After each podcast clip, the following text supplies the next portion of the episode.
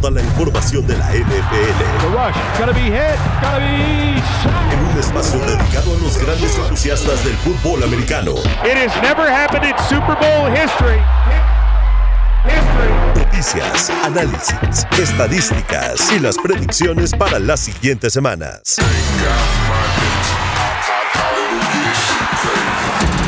Arranca. Cuarto cuarto. Cuarto cuarto. En W Deportes. Conectamos tu pasión. Saludos amigos, muy buenas tardes y bienvenidos a una emisión más de Cuarto Cuarto en la edición de jueves. Por supuesto, les recordamos que también tenemos una edición más que transmite en el fin de semana previo a cómo inicia la jornada y que ustedes pueden escuchar por supuesto a través de W Deportes. Me presento, yo soy Rodrigo Fernández de la Garza y tengo el gusto de compartir micrófonos con mis compañeros. Primero que nada, Nazario el Pollo Asad, ¿cómo estás mi querido Pollo? Qué gusto poderte saludar en esta tarde de jueves. ¿Qué tal, Fo? ¿Cómo estás? Exactamente, un gustazo. Ya juevesito, ya se viene la NFL. Un, gustazo estar en esta emisión de, bueno, de antes de fin de semana y un gustazo estar saludando a todos los que nos están escuchando también. Y también nos acompaña Omar Guerrero. ¿Cómo estás, Omar? Como siempre, un gusto compartir micrófonos contigo para esta emisión de media semana de cuarto cuarto. Mi querido maestro Fo, Pollo, qué placer saludarlos, qué gusto escucharlos y qué gusto estar de nueva cuenta en el cuarto cuarto para hablar de lo que más nos gusta, que es la NFL, el fútbol americano, porque ya estamos de lleno, ¿eh? ya esto no para. La verdad es que las primeras dos semanas nos dejaron con mucha información muy buena, otra quizá no tan afortunada, y estaremos hablando pues del tema de la lesión de Nick Chubb más adelante, pero yo le invito, si usted nos está escuchando a que se quede, si quiere escuchar de la NFL, por favor quédese, porque va a estar muy bueno. Pues sí, sí, sí, y justamente acabas de entrar al tema que más nos empieza a generar pues una terrible sensación, ¿no? Creo que un muy mal trago, porque lo que vivimos el pasado lunes después de los partidos entre las Panteras y los Santos y finalmente el de Cleveland contra Pittsburgh, que fue un partido bastante interesante, cerrado, emocionante nos dejó esta terrible postal, esta espantosa imagen sobre la lesión que sufre uno de los mejores corredores de la liga, que es Nick Chubb, y que es que después de la tacleada o el tacleo que le hace Minka Fitzpatrick, le genera cierto tipo de palanca en el que termina por reventarle la rodilla.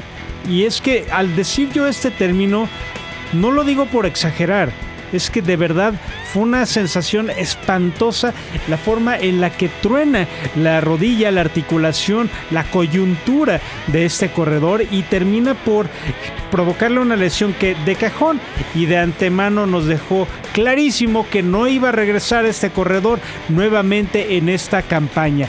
Y es que fue una imagen escabrosa, verdaderamente difícil lo que presenciaron nuestros compañeros el pasado lunes al hacer la narración de esta eh, terrible palanca que sufre Nick Chubb. Y después de eso la situación que viene, el pesar que con el que le voltean a ver el resto de los compañeros en el campo.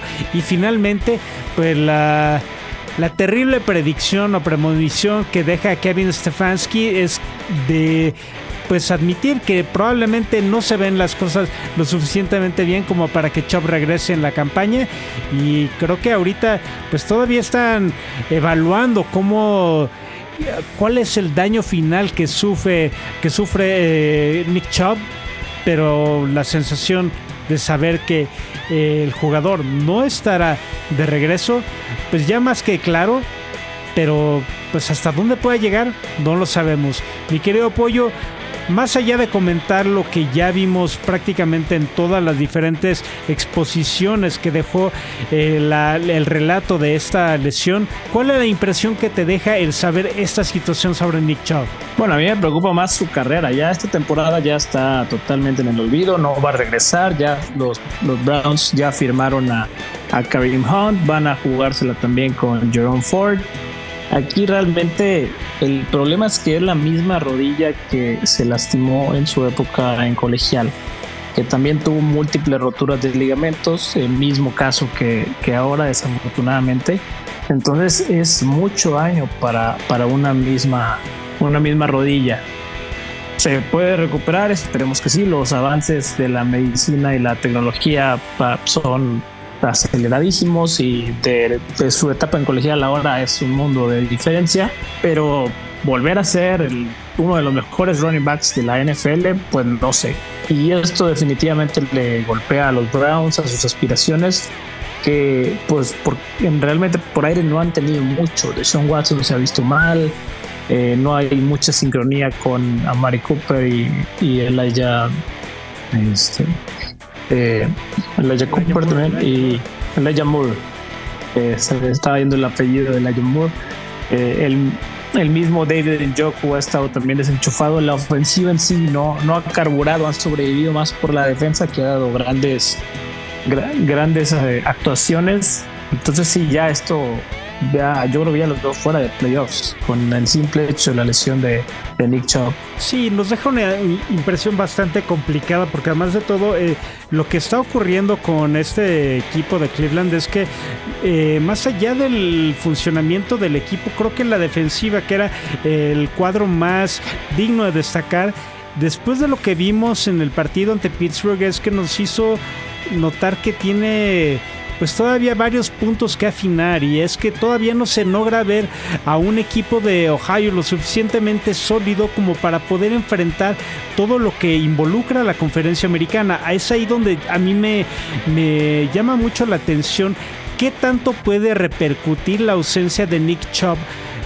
en aspecto moral para Cleveland, porque seamos muy sinceros, yo creo que Deshaun Watson, por mucho talento que tenga como jugador, no creo que tenga ese liderazgo emocional que sí tiene un jugador como Nick Chubb. Y creo que más allá de ese liderazgo, la entrega que ha mostrado el corredor en los últimos años es definitivamente una pérdida mayor en el aspecto del desempeño de los jugadores en el terreno de juego, más allá de lo que pueda aportarte un jugador con el solo talento y la forma en la que esquiva a los jugadores. ¿Cuál es tu opinión en ese sentido, Omar? Pues eh, mi querido Fo, la verdad es que para empezar es eh, lamentable, tristísimo y, pues doloroso para todos los aficionados, no solo de los Browns, eh, sino yo creo que a nivel NFL ver una lesión de este tamaño para uno de los mejores corredores de la liga, porque la verdad creo que todos teníamos eh, muchas, muchas eh, esperanzas en que el, el caso de Nick Chubb eh, pudiera florecer todavía más con una ofensiva con Dishon Watson al mando.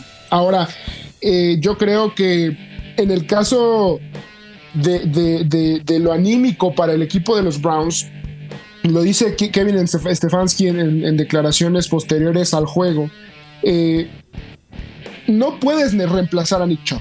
Simplemente eh, tú volteas de un lado a otro y no hay ningún jugador que reemplace a tu corredor titular que iba pues ya por, eh, tu campaña número 5 con mil yardas por carrera. La verdad es que es un tipo que a legua se le nota su disciplina, el talento, la entrega por el juego. Y si es muy complicado sustituir a un jugador de ese tamaño. Ya, pues también lo mencionó Stefanski, que Jerome Ford será el corredor principal de los Browns ante la eh, pues ausencia de, de, Nick Chubb. También ya trajeron al mismo eh, Karim Hunt, pero eh, lo que sí dijo Stefanski, y en eso hizo mucho énfasis, y yo creo, y yo creo que, tiene, tiene, que tiene que ver mucho con lo que mencionas, fue el, tema anímico. Dice: Lo mejor que podemos hacer es apoyar y honrar a Nick Chubb. Lo mejor que podemos salir es actuar en el campo, porque creo que en última instancia es lo que Chubb esperaría que hagamos nosotros. Yo creo que en ese sentido, pues lo utilizarán como como inspiración, como un estandarte, pues pelear por un compañero caído, ¿no? Al final, eh, ya lo decía Pollo, ¿no? Es un poco complejo porque no han rodado bien las cosas a la ofensiva para los Browns, la defensiva ha estado ahí. Eh, Watson se ve muy distinto a lo que le vimos eh, en, en, los Texans en su momento. Ahora mismo también a Mari Cooper tampoco se ve en su mejor momento. Eh, no tienen quizá pues los receptores que, que, quisieran para salir de todo esto, ¿no? Porque está Elijah Moore, está Marquis Godwin, está Donovan People Jones, eh, David Njoku, pero ninguno de ellos termina por eh, ser lo que en su momento incluso no sé si extrañan a, Odell Beckham Jr., ¿no? O sea, creo que, que no han llenado ese vacío y creo que todavía pierden muchísimo más con la ausencia de Nick Chubb. Vamos a ver qué tal resulta Jerome Ford y el caso de Karim Hunt, pero pues creo que se acabó un poquito la temporada, ¿no? Para, para el caso de los Browns, que pues tenían un muy buen equipo al iniciar. O sea, su defensiva es eh, muy buena, pero tu defensiva no te va a salvar todos los juegos mientras tú no hagas puntos.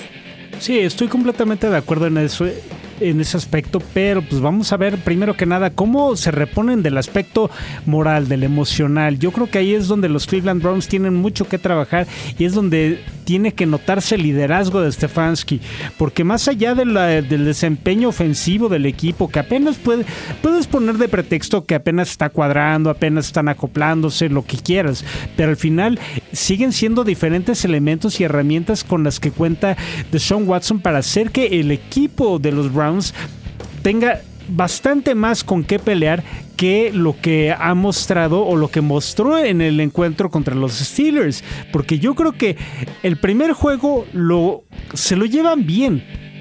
Pero no lo hicieron con la efectividad o con, con la contundencia, tal vez eh, la determinación que habríamos esperado de un equipo como este.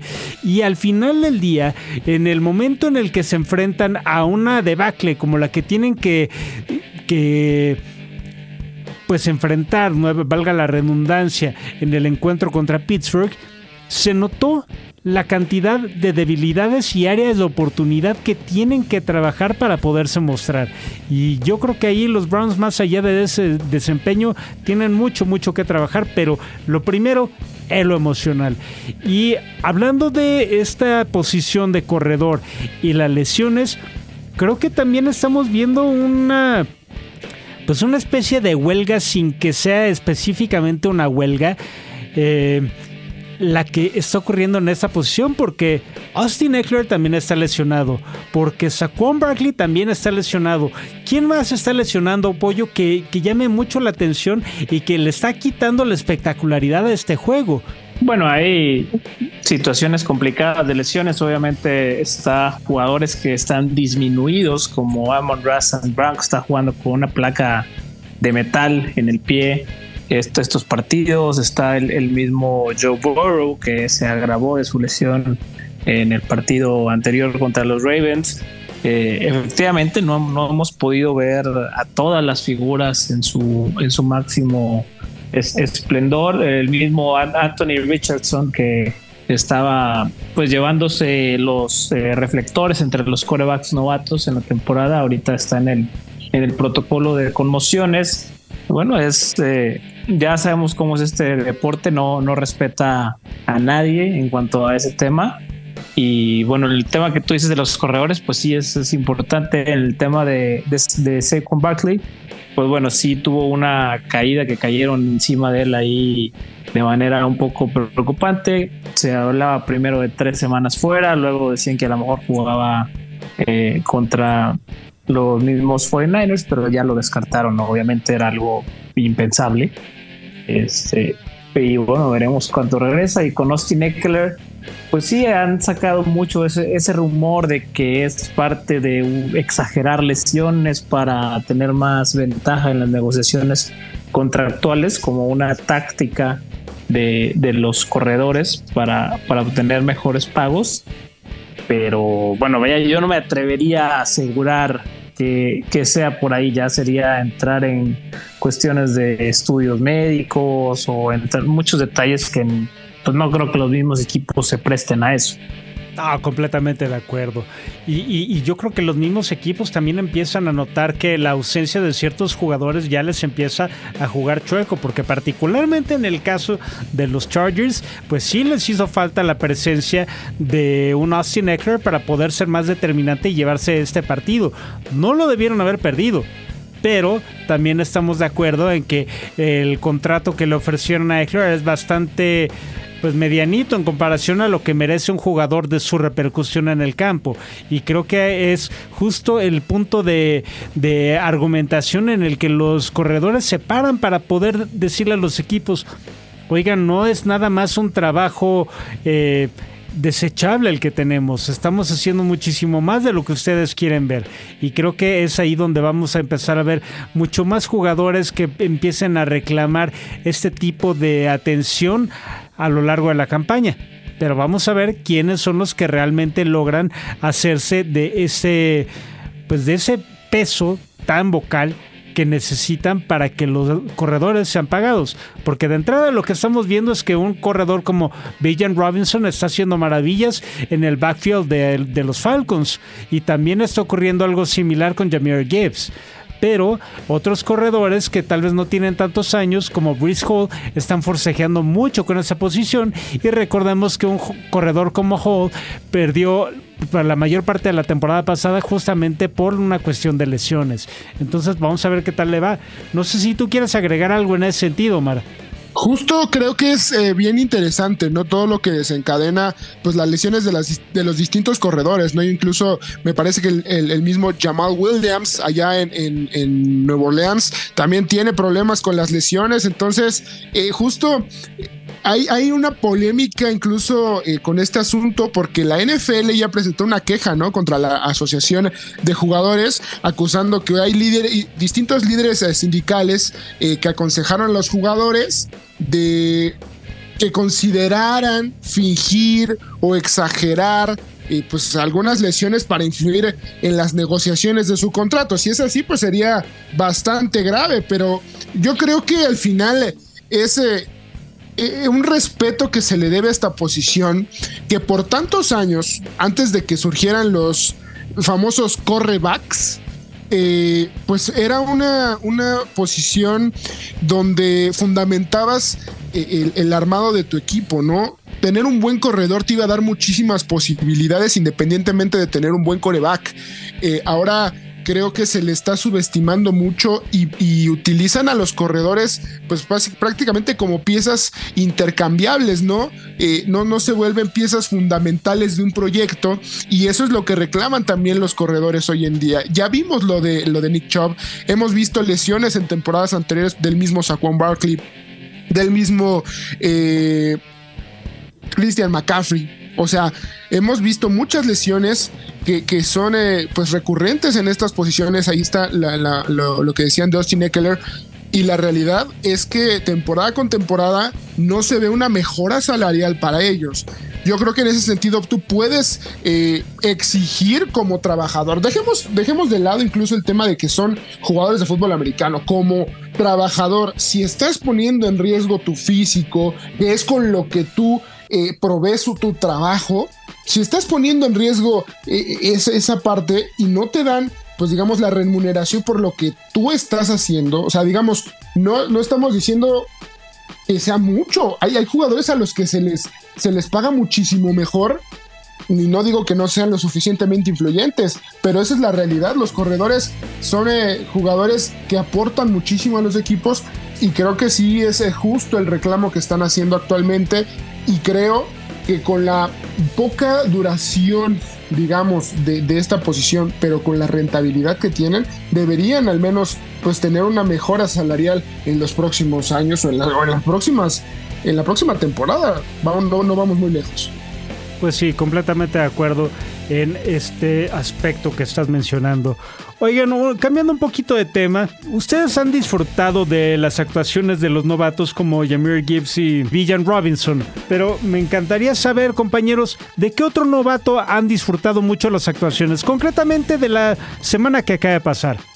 Empezamos contigo ahora, Omar. Yo creo, digo, la verdad es que Anthony Richardson... Eh, fíjate, platicamos un poquito, digo, ya lo mencionaste, pero platicábamos antes de la temporada que yo no le tenía nada de fe a Anthony Richardson y me está callando muy agradablemente la boca porque vaya exhibición que está dando el muchacho. Eh, el tamaño que tiene es impresionante, cómo, cómo es de dominante.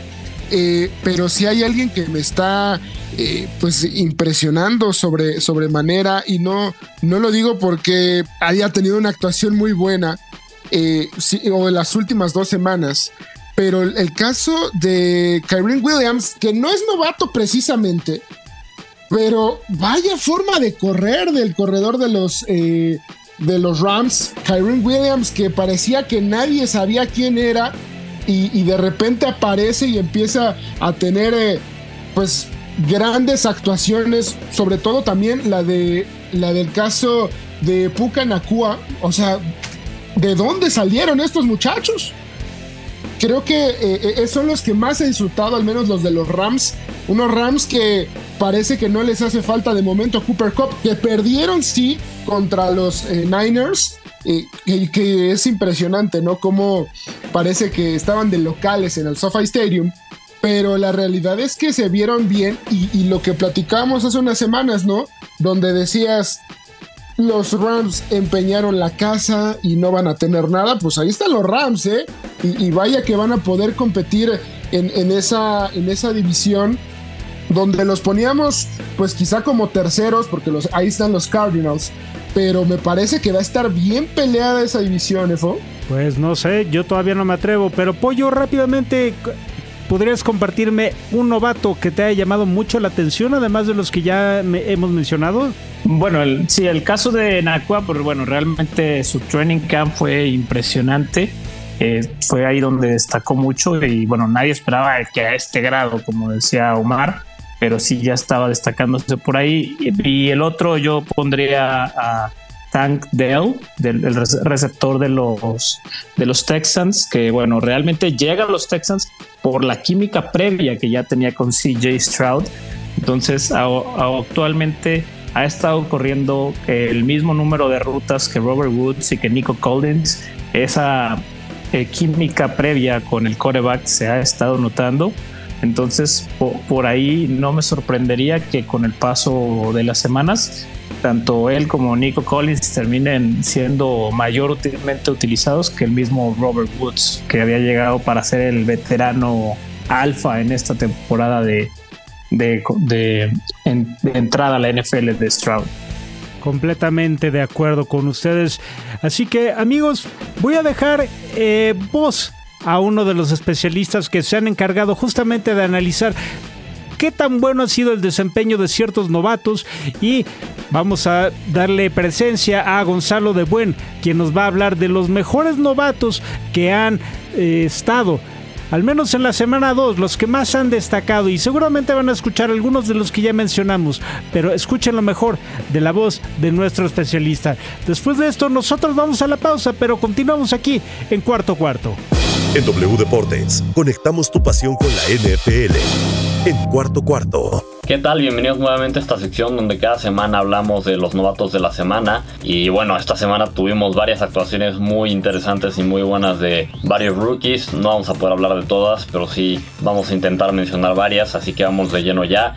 Vamos a empezar con el papel de Christian Etienne, el safety de los Tampa Bay Buccaneers, que por cierto salió de la Universidad de Rogers, pero llegó a la NFL como undrafted rookie free agent, es decir, no lo seleccionaron durante el draft. Entonces, bueno, un diamante en bruto parece ser para los Bucaneros. Y bueno, eh, en el partido tuvo una intercepción, tres tacleadas y un pase defendido. Esa intercepción que fue bueno, vital para cerrar esa victoria de Tampa contra los Bears. Es cierto, después de un desvío de, otro jugador, él hace la intercepción, pero bueno, tuvo que estar en el momento preciso eh, y en el lugar correcto para hacer la intercepción. Ya dos semanas con intercepción, así que muy buen papel hasta ahora de, este rookie Christian Eason del safety. Otro papel que me gustó mucho esta semana, Marvin Mims, el receptor de Oklahoma de los Broncos, tuvo dos recepciones para 113 yardas eh, y una de ellas fue touchdown. Además tuvo un regreso de punt de 45 yardas, demostrando toda su explosividad y velocidad que lo hicieron un arma tan eh, potente en la ofensiva de los Sooners y que lo hicieron, bueno, un, un prospecto muy interesante. Sin duda alguna será un rookie importante para los Broncos para volverse esa amenaza de, de profundos que necesita la ofensiva de, Denver. Muy buen papel, eh, de nuevo dos recepciones, 113 yardas, un touchdown y esa recepción de touchdown de 60 yardas. Así que gran papel de Marvin Mims. Y bueno, eh, en el primer lugar de esta semana en, en, cuanto a papeles de novatos, tengo a dos jugadores empatados. El primero es Villan Robinson, el corredor de la Universidad de Texas. Eh, pick de primera ronda, pick de, los 10 primeros picks. Y bueno, la verdad es que hizo un gran partido, 23 toques de balón en total, 172 yardas totales, distribuidas en 19 carreras con 124 yardas y 4 recepciones con 48 yardas. 6.5 yardas por carrera, rompió 6 tacleadas y bueno, además tuvo una conversión vital en una cuarta oportunidad de una yarda por avanzar. Pero bueno, o sea, las estadísticas la verdad es que no alcanzan a decir lo que hizo Villan Robinson. Hay que ver el video para apreciar lo que hizo, porque realmente en cada carrera demostró esa ilusividad que le caracterizan, pero también nos demostró en algunas otras jugadas esa potencia que tiene, ¿no? Entonces, algunas jugadas son una resbalada en la que rompe dos tacleadas con cortes súper precisos y que, bueno, avanza y vuelve a acelerar sin ningún problema. Y otra jugada en la que igual en una carrera del lado derecho de la línea usa las piernas para moverla a, los jugadores y ganar un par de yardas extras. Así que demostrando esa ilusidad, velocidad, visión de campo y poder que tiene. Bueno, en, el, en primer lugar, igual empatado, de nuevo tenemos que hablar de Pucanacua. Lleva dos semanas excepcionales. El rookie de quinta ronda de, de los Rams tuvo esta semana 15 recepciones, 147 yardas. La verdad es que cada que Matthew Stafford está en problemas o necesitaba encontrar un receptor, ahí estaba Pucanacua para salvarlo, ahí estaba Pucanacua libre. Increíble lo que ha hecho este rookie. No esperamos casi nada de él y ahora ya está prácticamente en las apuestas en tercer lugar como favorito a ganar el novato del año. Ya 25 recepciones en sus dos primeros, los dos primeros partidos de su carrera. Es el récord para un novato. Increíble lo que ha hecho Pucanacua, así que muy muy bien. Otro diamante en bruto de, estos eh, novatos de este año y que bueno, gran pick para los, Rams. Otras menciones honoríficas que quizás no destacaron tanto. Jalen Hyatt, dos recepciones con Giants y 89 yardas. Una de ellas muy buenas en las que tiene que saltar para agarrar el pase en el punto más alto. Eh, y bueno, convertir primer 10. Jordan Addison igual tres recepciones, 72 yardas y un touchdown. Eh, ya un touchdown en cada una de las primeras dos semanas se está convirtiendo en un muy buen complemento para Justin Jefferson. Y por último, por mencionar un quarterback, por siempre queremos saber de los quarterbacks novatos, CJ Stroud, 384 yardas, 2 touchdowns, un buen papel de CJ Stroud, que a pesar de que le hicieron 6 sacks y lo presionaron 9 veces, movió bien a la ofensiva, se ve cada semana más cómodo y bueno, un, buen papel a pesar de todo para el quarterback de los Texans. Regresamos al emparrillado. En cuarto cuarto, el programa de la NFL de W Deportes. Conectamos tu pasión. Regresamos a cuarto cuarto, les agradezco muchísimo que sigan escuchándonos. Yo soy Rodrigo Fernández de la Garza, me conocen como Fu, y me acompañan el Pollo Asad y por supuesto mi compañero Omar Guerrero. Amigos, les puedo pedir nada más que nos compartan las redes sociales y los medios para que nos puedan escuchar. Sí, claro, Fu, mira, bueno.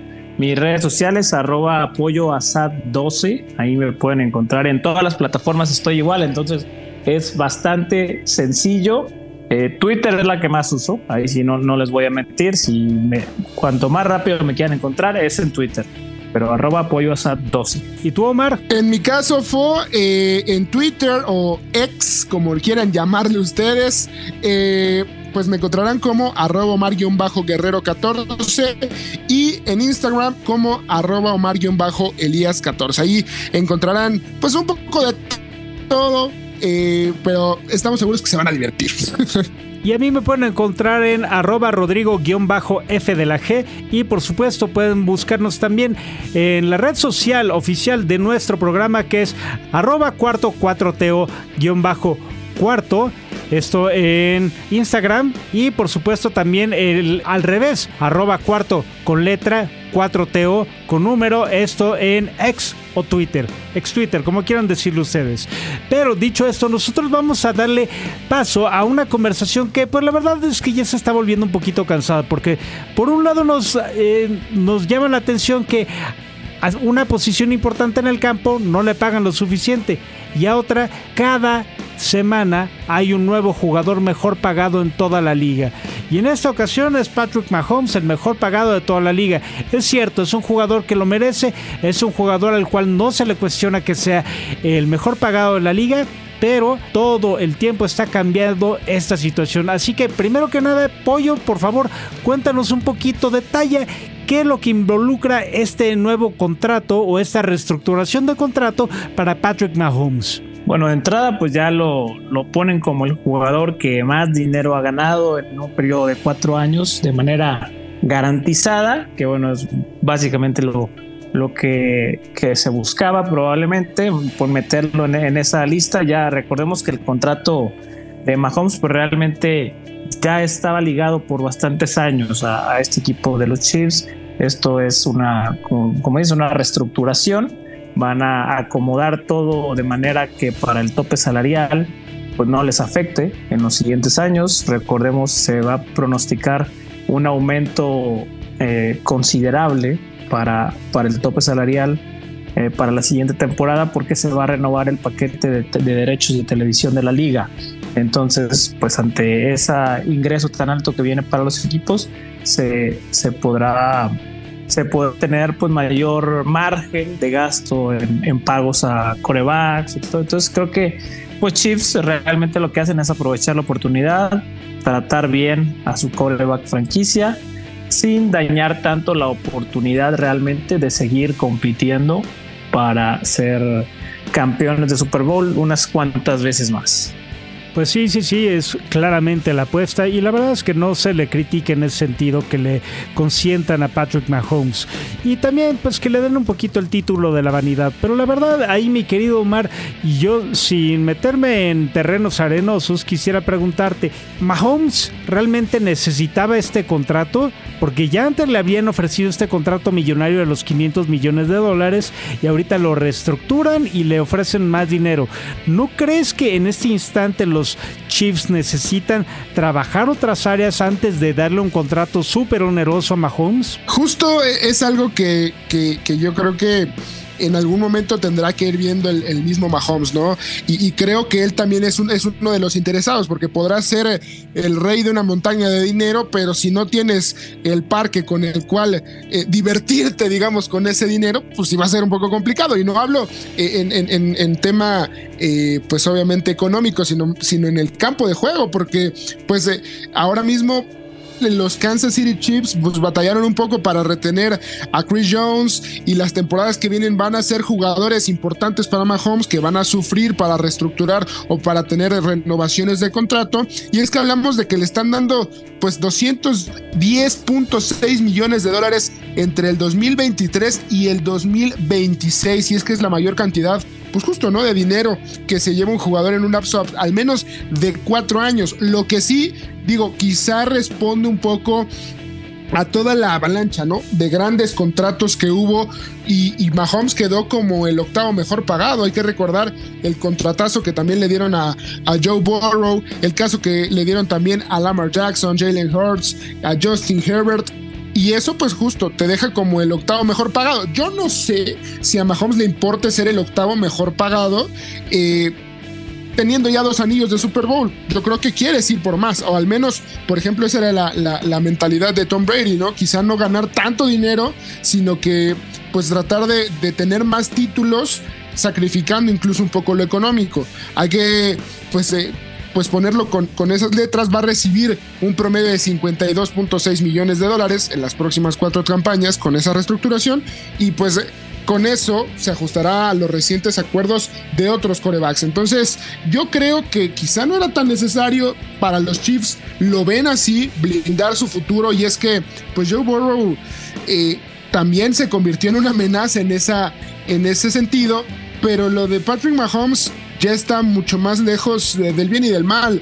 Mahomes está en, otra liga y hoy es la cara de la NFL y quizá lo quieren eh, blindar como tal. Pues sí, al final yo creo que eh, más allá de toda esta situación, Mahomes va a seguir dando resultados y pues ahora vamos a ver qué tal reacciona el resto de la franquicia con este nuevo incremento salarial, mientras otras partes están pues un poquito más eh, inconformes al respecto. Pero no creo que sea por el mismo Mahomes, yo creo que él no deja de ser el líder que es, simplemente es una cuestión gerencial y es ahí donde viene lo que estaba diciendo el pollo. Vamos a ver qué tal manejan sus cartas los Chiefs una vez que ya se libere todo este contrato ultramillonario que van a venir con las nuevas eh, pues concesiones televisivas.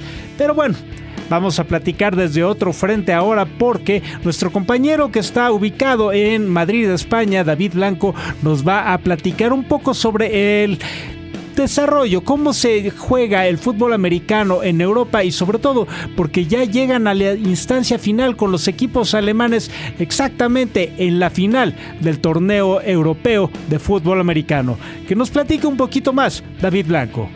Todo sobre la NFL en cuarto cuarto W Deportes. Hola amigos de Cuarto Cuarto, les habla de nuevo David Blanco de American Screen Sports y de nuevo os traigo las mejores noticias desde aquí, desde Europa, de fútbol americano.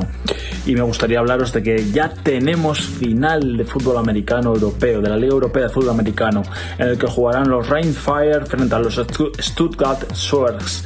Los dos equipos alemanes jugarán la gran final.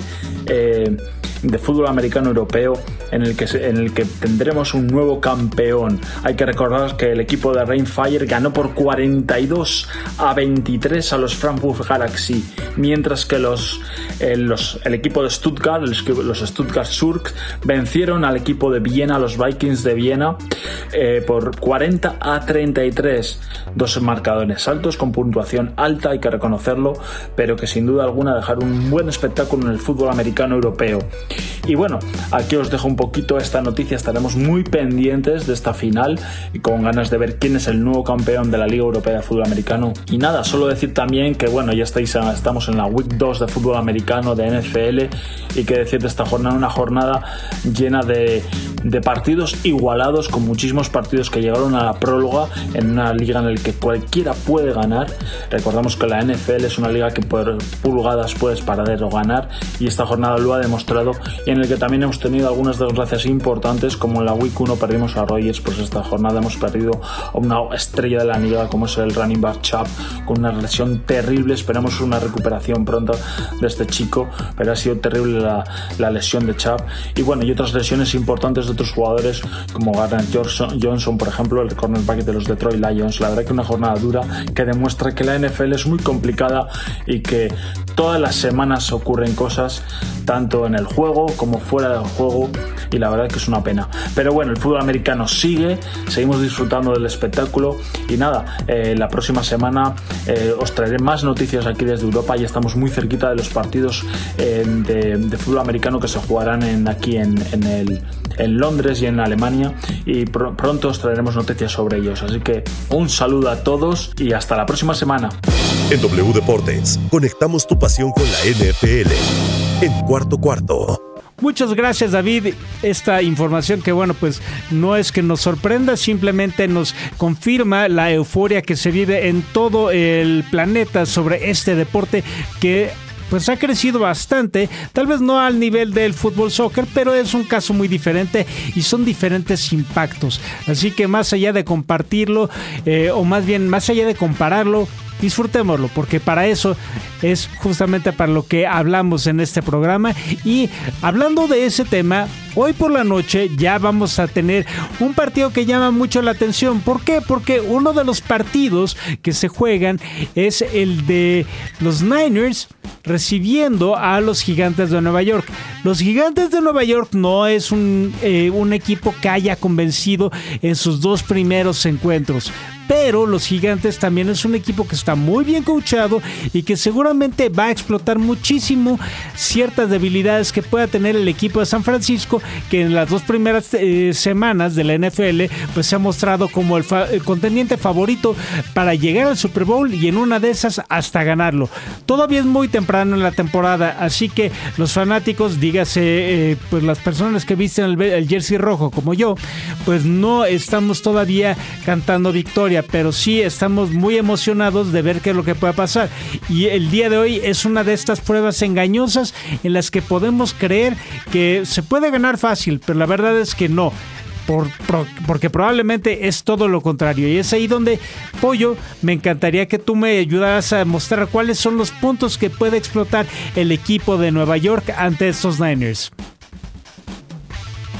Uf, yo creo que son muy pocos. realmente los Niners yo lo considero el mejor equipo de la liga con, con diferencia. Realmente en todos los frentes de, del juego, ofensivo, defensivo. Creo que este equipo de Shanahan realmente tiene muy pocos puntos flacos y todavía no van a tener a Saquon Barkley en el campo, pues van a estar los Giants aún más mermados, porque no es lo mismo tener a Saquon Barkley que, que a Matt Breida o a Eric Gray. Entonces, Daniel Jones, si de por sí ha batallado estos primeros ocho cuartos de la temporada regular, en los que en seis de ellos se había ido 60-0 perdiendo, pues no, no veo cómo vayan a poder competir en, este enfrentamiento. Creo que los de Davos van al matadero y que va a ser un, un día bastante tranquilo en la oficina para los 49ers. Pues yo cruzo los dedos, pero me gustaría ver qué tanto puede poner la balanza un poquito más equilibrada el comentario de Omar Guerrero. Es que es complicado estar un poco, incluso siendo yo no soy aficionado, ¿verdad? Pero si me pusiera en el, en el papel de un aficionado de los Giants, sería un poco improbable ser optimista de que los Giants pudieran sacarle un juego a los, a los San Francisco 49ers. Y es que vamos a ponerlo así, los Giants necesitaron seis cuartos, o sea, nada más, nada menos que seis cuartos para anotar sus primeros puntos de la temporada.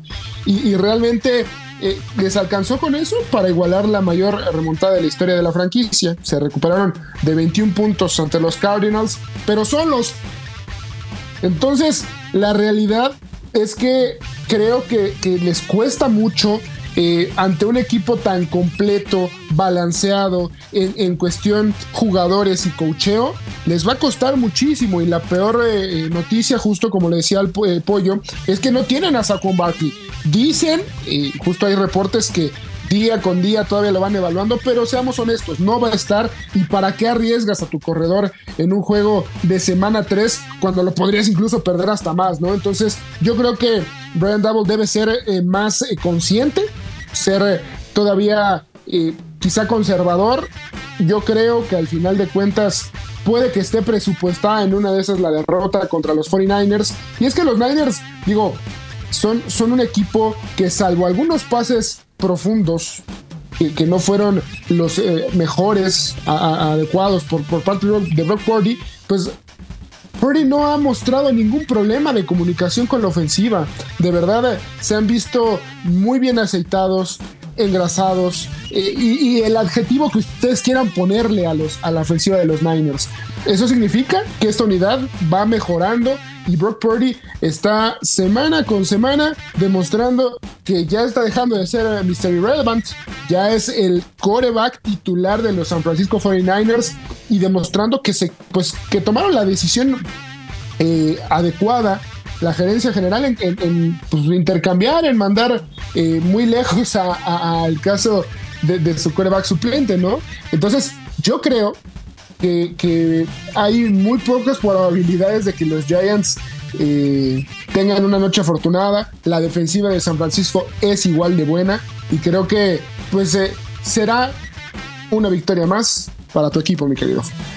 Pero hay, hay un par de cosas que a mí me preocupan un poco y es, primero que nada, la situación, eh, porque en el juego pasado, este, ante los Rams, el receptor Brandon Ayuk se lleva un golpe que pues lo aparta eh, un, momento del terreno de juego y luego regresa, pero todavía, todavía está en el proceso de evaluación. Es muy probable que juegue, sí, pero también es un jugador que eh, al final no puedes comprometer tanto porque más allá de que sea un extraordinario receptor número 2 en el equipo, si tú quieres sacarle el provecho que necesitas al arma, a la navaja suiza que es eh, Divo Samuel, necesitas que esté una amenaza como Brandon Ayuk dentro del terreno de juego. Y por el otro lado, yo creo que defensivamente vemos a los linebackers muy bien en en su posición. Creo que el front seven de San Francisco no tiene tanto problema, pero creo que de repente empezamos a ver cómo forcejea mucho el perímetro. Y ahí yo no sé, Pollo, qué tan eh, qué tanto veas esto como un problema que pueda repercutir un poquito más adelante en la temporada. bueno, más adelante en la temporada, pues, pues evidentemente, si tener esa falta de profundidad, pues puede, puede afectar un poco, pero yo creo que de momento lo han sabido sortear. Si no hay lesiones, vaya. El año, el año pasado, la temporada pasada, lo que realmente afectó fue el tema de, los corebacks, que se quedaron sin, sin corebacks para jugar la final de conferencia. Pero bueno, como ya dijo Omar, Brock Purdy es el coreback franquicia de este equipo. Ya se recuperó de una lesión importante, además, eh, que fue la de, la de Tommy John en su, en su codo. Entonces, creo que este, este, este debe ser el año para San Francisco. Yo sé que los, los Cowboys ahí van a andar, quieren ponerse emocionados, pero pues realmente no son ni siquiera el mejor equipo de su conferencia. Entonces, Dilo, por, ahí. Yo, este tampoco va a ser el bueno. Este tampoco va a ser. Pues yo no sé, yo veo bastante bien esta defensiva de los Cowboys, pero bueno, no me voy a... No saques el paraguas, o eso ya es de paraguas, no saques el paraguas. No, no, no, definitivamente no, y, creo que eh, vamos a ver una importante muestra de cómo se da el encuentro entre ambas franquicias en la semana 5, pero todavía falta un poco de tiempo para eso, así que todavía no comamos ansias. Y el otro partido que también, este, bueno, llama mucho la atención en esta... Eh, pues en este eh, pues, principio de la semana 3 de la NFL es el que van a tener justamente los Rams, que los Rams se enfrentan a quien fuera su rival en el último Super Bowl, en la última victoria que tuvieron los Cincinnati Bengals. Y yo creo que ahí los Bengals son una interrogante. ¿Por qué? Porque pues han perdido dos encuentros, pero yo creo que este partido se lo tienen que llevar. Y, y no solamente es que se lo tengan que llevar por una cuestión de orgullo, se lo tienen que llevar porque si se caen más van a quedar demasiado lejos de la posibilidad de llegar a playoffs. Y este siendo uno de los candidatos principales de la AFC, pues van a tener un riesgo bastante importante, ¿no crees? Ahí, eh, ahora yo te pregunto, eh, Omar, ¿qué es lo que piensas que va a pasar con estos Bengals? Se están cayendo tanto como ha mostrado este principio de temporada? Eh, eh, yo creo que es una mini crisis, pero no sé si es de estos equipos eh, clásicos que inician muy lento y es muy temprano en la temporada. creo que para decir y, dar por, por, pues perdidos a los Bengals. Yo creo que es una situación muy similar a lo que se vivió eh, la temporada anterior. Sin embargo, eh, la situación que sí es preocupante es el hecho de que Joe Burrow eh, reconoce que sigue sintiendo molestias en la pantorrilla y eso de alguna manera lo va a seguir limitando. Y eso sí es un problema. La esperanza, digamos, de, los, de los aficionados de, de los Bengals recae mucho en lo que puede hacer Joe Burrow porque ya sabemos el talento que tiene a su disposición un Joe Mixon que es un excelente corredor, Jamar Chase, T. Higgins, etc, etc, ¿no? O sea, por decir nombres. Pero la verdad es que eh, no se ven eh, tan, tan, eh, tan en forma como los vimos terminar la temporada anterior. Ha demostrado carencias y yo creo que no debemos sacar conclusiones apenas en septiembre. Eh, al final es muy temprano en la temporada, lo vuelvo a repetir. Y si los Bengals llegan a enracharse otra vez, cuidado con ellos. Yo creo que al momento no podemos sacar muchas conclusiones, sin embargo los Bengals para nada están entregando su mejor trabajo en este inicio de temporada. Y aquí brevemente yo te pregunto, Pollo, ¿tú piensas que los Rams, digo, han mostrado cosas buenas pese a no contar con Cooper Cup? Yo creo que Pucanacua puede llegar en esta eh, semana, incluso a las 35 recepciones ya en la, en la campaña, lo cual es bastante alto, no solamente para un receptor, ya olvídate el término novato, para un receptor en tres encuentros, pero yo creo que el tema de los Rams es para tomarlos un poquito más en serio o eh, tal vez me estoy aventando demasiado lejos. No, bueno, al final del día un equipo dirigido por Sean McVay es, es competitivo, no, no, van a, no van a tirar la toalla por ningún motivo. Lo de Nakua, como bien dices, el ritmo de atrapadas que tiene hasta este momento, su proyección sería de romper el récord de, de, Michael Thomas por más de 60 pases atrapados, lo cual es una absoluta locura. Sabemos que no es sostenible, que no va a suceder, pero, pero bueno, esa es la proyección que lleva y de ese grado ha sido la magnitud de pases que, que ha recibido y cómo ha respondido el, el, novato. Eh, entonces van a ser un equipo muy, muy difícil de ganarle, un hueso duro de roer Tal vez no van a ganar tantos partidos como, como se pensaría con ellos. Al final del día no deja de ser normal. Están en una etapa decayente de, su, de su proyecto. Están en una reconstrucción. Entonces, bueno, eh, va a ser en esa, esa división además suele ser muy complicada. Yo lo sigo viendo como el, como el tercero de la división. Los Niners y los Seahawks por, por arriba de ellos pero bastante más difícil de, lo que hubiera pensado antes. Compañeros, como último comentario de este juego, ¿quiénes eh, ganan en este eh, par de encuentros? Empezamos contigo, Pollo.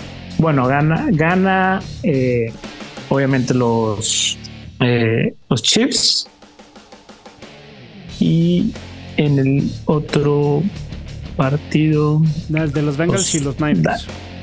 Los Niners. Los, Niners y los Niners y, Bengals y Rams. Bengals y Rams, me quedo con los Bengals. Ok, muy bien, buena apuesta, pollo. Ahí, Omar.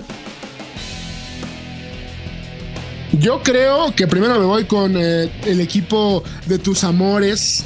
Eh, tus queridos Niners, no hay forma en que los eh, Giants puedan ganar en esta semana. En el debut de, los 49ers en el, Levi Stadium, allá en Santa Clara, California. Y en el otro juego va a estar bien competido, ah, va a ser allá en, en, Cincinnati. Es bien interesante, ahí vamos a estar en la señal de W Deportes en el 730 de AM. Pero lo que me parece que va a ser muy aventurado va a ser mi respuesta y es que van a ganar los Rams. Se va a poner 0-3 el equipo de los Cincinnati Bengals. Uy, qué fuerte, fuerte, fuerte, fuerte lo que dices. Sin embargo, yo me quedo con los mismos presagios que hace el pollo y voy a apostar por los Niners y voy a apostar por los Bengals. Y es con esto con lo que nosotros nos quedamos para esta emisión de cuarto cuarto. No sin antes recordarle la invitación para que nos sintonicen el próximo sábado con la locución de Rafa Torres Patotas, de Elba Jiménez y nuestro compañero Eduardo Hernández. Y que la próxima semana, el próximo jueves, aquí a las 3 de la tarde, nos pueden escuchar para platicar más del previo del Thursday Night Football y del resto de sucesos que han ocurrido en la semana dentro del NFL. Muchísimas gracias y tengan una excelente tarde. Hasta luego. Llegamos al final de cuarto cuarto, pero regresamos el próximo jueves a partir de las 3 de la tarde. Cuarto cuarto, el programa de W Deportes dedicado a la NFL.